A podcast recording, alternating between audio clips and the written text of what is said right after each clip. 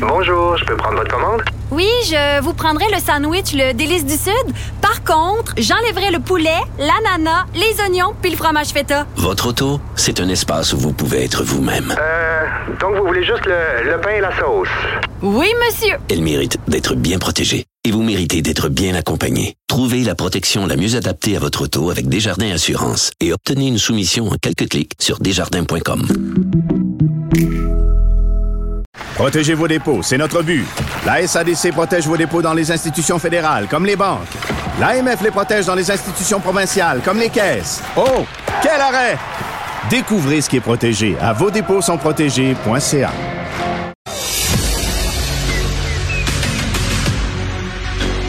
Emmanuel Latraverse. J'ai pas de problème philosophique avec ça. Mario Dumont. Est-ce que je peux me permettre une autre réflexion? La rencontre. Ça passe comme une lettre à la poste. Et il se retrouve à enfoncer des portes ouvertes? La rencontre, la traverse, Dumont.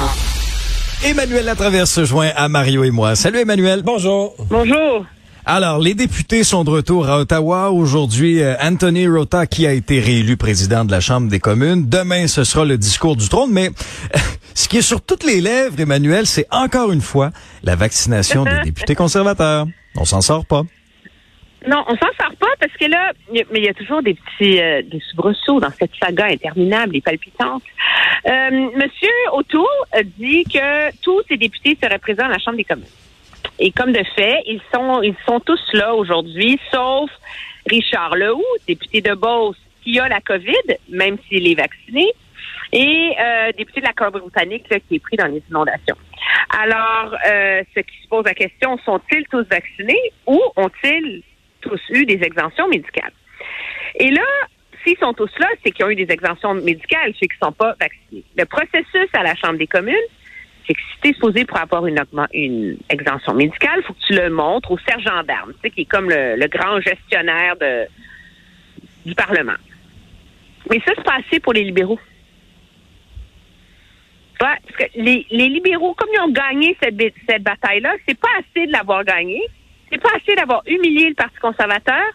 Là, soudainement, ils laissent entendre que le processus que la Chambre des communes elle-même a développé pour s'assurer que tous ses propres employés soient vaccinés, il n'est pas assez solide.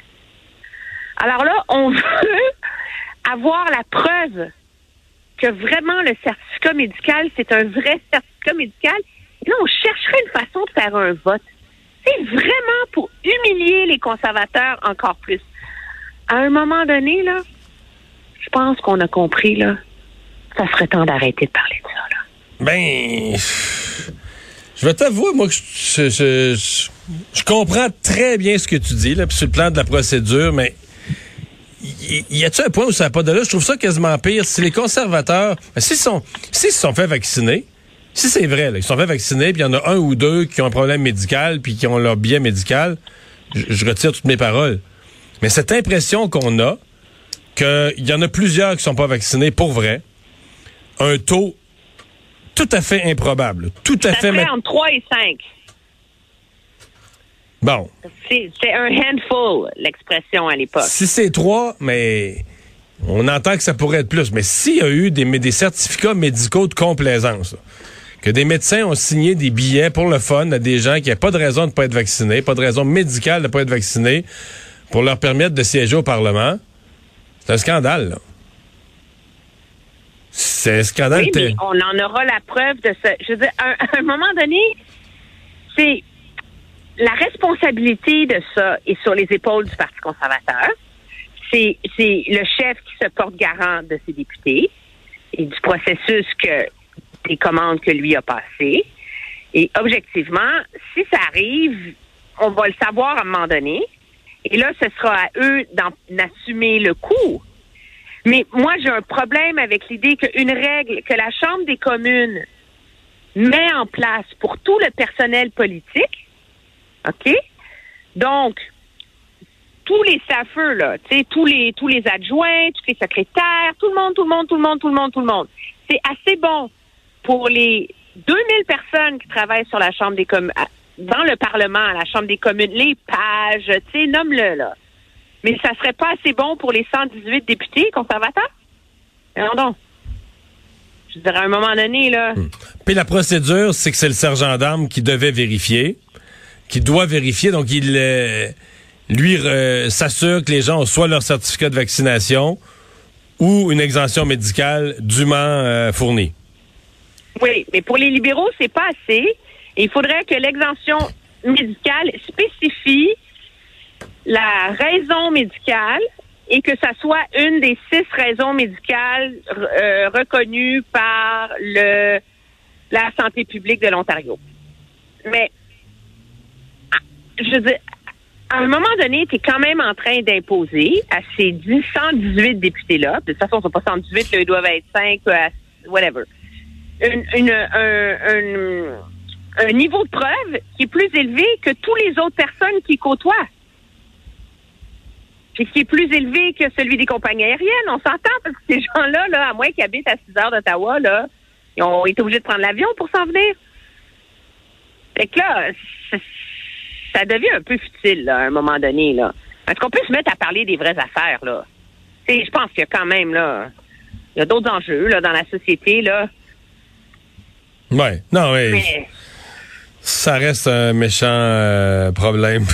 Ouais. Ça ben, reste le un- méchant problème, là, c'est qu'il aurait dû régler ça avant de partir en campagne électorale, là. Oui, oui, oui, oui, oui. On s'entend, là, mais bon. Puis on est le 22 novembre et on en parle encore. On On, en parle parle des encore. enjeux. Euh, qu- Qu'est-ce que le, le- le gouvernement va avoir le temps de faire avant, avant les fêtes? Parce que là, c'est correct, on recommence à siéger, mais la pause de Noël va arriver assez rapidement. Oui, mais ils s'en sont mis pas mal là, dans leur assiette parce qu'ils veulent qu'il y ait des projets de loi qui soient adoptés avant la pause. Et ça, ça inclut, bon, tout ce qui touche les nouvelles aides pandémiques là, qu'il faut prolonger, etc. Ça, c'est jamais trop compliqué.